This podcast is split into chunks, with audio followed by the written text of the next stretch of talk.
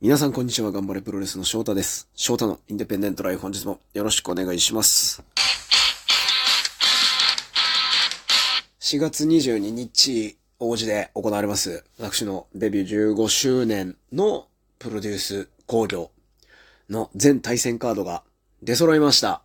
えー最後に発表されたのはですね、富永さんと、あのー DDT から、まあ、卒業して、まあ、今後、まあ、DDT にも参戦していくイルシオン、シングルで、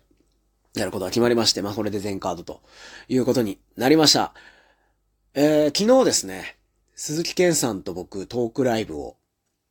やらせてもらって、ここはあの、アメリカ3ヶ月間のね、アメリカ遠征をこう振り返って、実際どうだったのかみたいなものをいろいろと喋らせてもらったんですけども、やっぱこのアメリカで経験してきたことを、感じたことっていうのが、この15周年の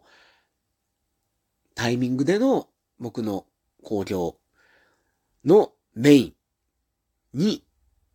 メインをこう、このカードにしようと、この人と戦おうと思った部分で、まあ大きく影響してるわけですよ、アメリカでの経験っていうのは。それが、えー、まあ、イサミさんとね、プロレスリングバサラ、小高イサミとのシングルマッチなわけですよ。アメリカ行って、昨日のトークライブで話して、あんまりこう、トークライブが決まってたんで、そんなにこう SNS 等でそこまでこう細かく話を小出しにしないように、なるべくこうトークライブでバーッとこう放出しようっていうのがあったんで、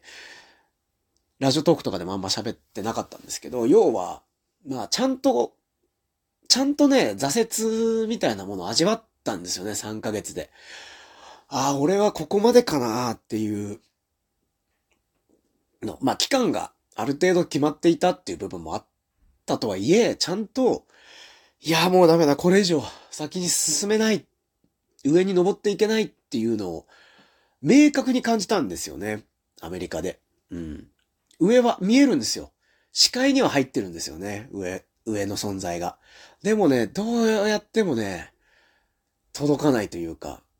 登りき、登っていけないっていう、ちゃんとした挫折っていうものを味わって、で、帰国前、帰国する前に気持ちを切り替えて、じゃあ日本で、また自分を磨いて自分のポジション、立場、まあ、お客さんやそのレスラーたちからの評価っていうものをもう一段階、もう二段階上げていくことで、またアメリカに挑戦した時に、その感じた天井、もうこの天井打ち破れないと思っていた天井を少し押し上げる、ま、もしくはぶち破ることができるんじゃないか。そのために今、僕は、ま、頑張るプロレスでの一試合一試合っていうものをやっていこう、望んでいこうっていうふうに、こう、気持ちを切り替えたわけです。でそこで、でも、その、なんていうんですかね、向こうって結構こう、団体っていうのは非常に大きい規模の団体しか存在しなくて、基本的にはもうプロモーションなんですよね。だったり、スクールが母体となっている工業だったりっていうので、シングルマッチがすごいいっぱい組ま、ほぼシングルマッチが組まれることが多いんですけども、ってなるとこう、一レスラーとしての一番自分を見せれるところなんですけど、頑張るプロレスとか日本の今の工業のスタイル的にそんなに大きなシングルマッチがもう毎週のように組まれていくっていうのってあまりなかなかチャンスはなくて、でももちろんその中でも自分の個性というか自分のポテンシャルを出していかないといけないんですけど、アメリカほどそういうチャンスっていうのはなかったりするんですよね。でもこのプロデュース工業っていうのをやるチャンスがあると思って、王子で。で、15周年という記念だし、プロデュース工業やりたいですっていうふうに話をして、やらせてもらって、じゃあどんなカードをやりたいかって思った時に、ちゃんと自分をこの一試合で押し上げることができる。自分のキャリアを今後、この試合以降、また一つグレードを上げることができる人と僕は戦おうっていうふうに思ったわけですよ。そうなると、じゃあ誰と戦うんだってなって、まあ、いや、いろいろ考えました。思い出のある人、15周年でゆかりのある人たちと戦うっていうのが、まあ、らしいのかな、らしいというか、まあ記念の大会になるのかなとか、まあそういうのもあったんですけど、ちゃんと試合する前に、試合を発表す、まあ発表するわけですよ。発表して、きちんと、おこれは見に行こうかなって思う。まあ当たり前なんですけど、当たり前なんですけど、これがまあなんかすごく大事で、おうんってこう、興味をちゃんと引く。これはって思う人。で、実際に試合をして、まあ、なんだろうな。リング上でも少し言ったんですけど、ただの上の、キャリアの上の先輩、全然、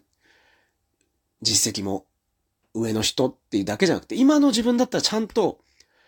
勝負できると思う、いう自信があるんですよね、今、イサミさんと。ちゃんと勝負できるっていう、そういう試合を見せれ、る人。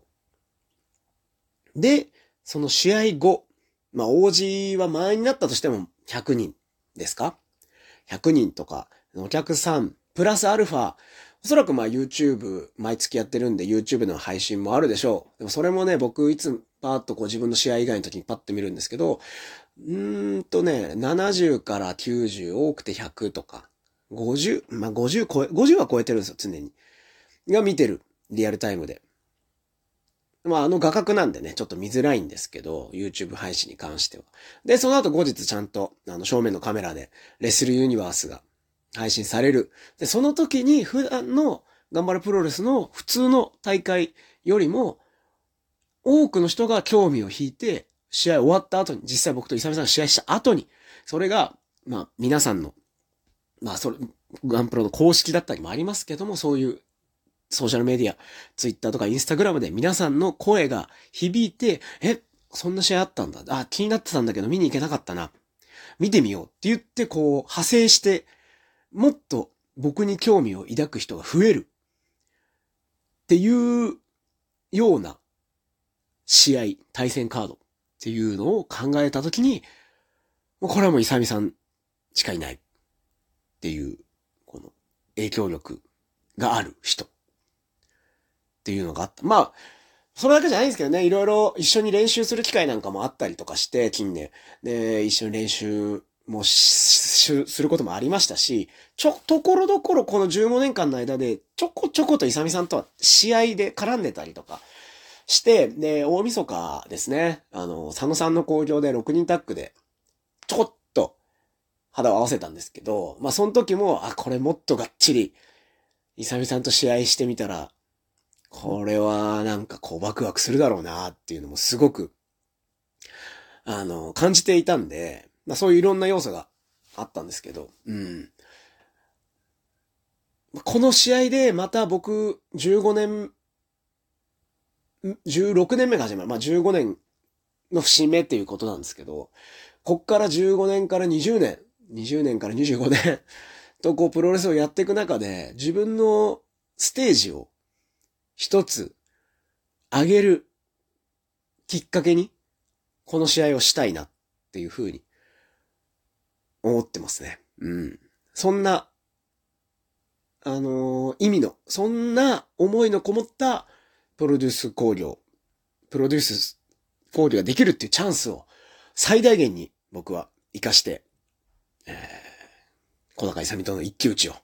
選択しました。うん。ま、他にも他のカードはね、あの、ゆかりがある選手とか僕はちょっと単純にシンプルにちょっと見てみたいなっていうカードをこう揃えてはいるんですけども、メインはそういう思いがあって組んでいます。4月22日、その日も頑張るプロレスは、えー、お昼の11時半から、えー、全部で3工業ですね。あるんですけども、えー、その真ん中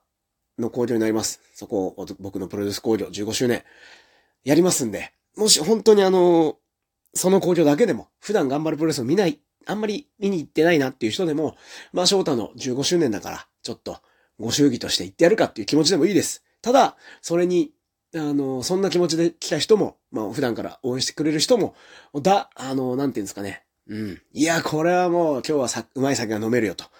言えるような試合を、戦いを皆さんにお見せしたいなというふうに思っています。で、勝った上で、イサミさんに勝った上で僕のステージっていうものがもう一段階上がって、2023年、まだ4月だと前半ですかね。それでも、もうすぐあっという間に6月が過ぎればもう下半期、2023年下半期に向けてね、うん。ステージ上げていきたいです。もう一回、あのー、前、先週のレッスルマニアウィークもそうだし、ケンさんとの昨日のトークライブもそうですし、こう自分がアウトプットしたりとか、久々にこう友達と再会することで、まだまだやれることはあるなというか、挑戦することはできるなっていうふうに思ったんで、そのためにも、えー、なんか、その足がかりになるような試合にしたいですね。します。はい。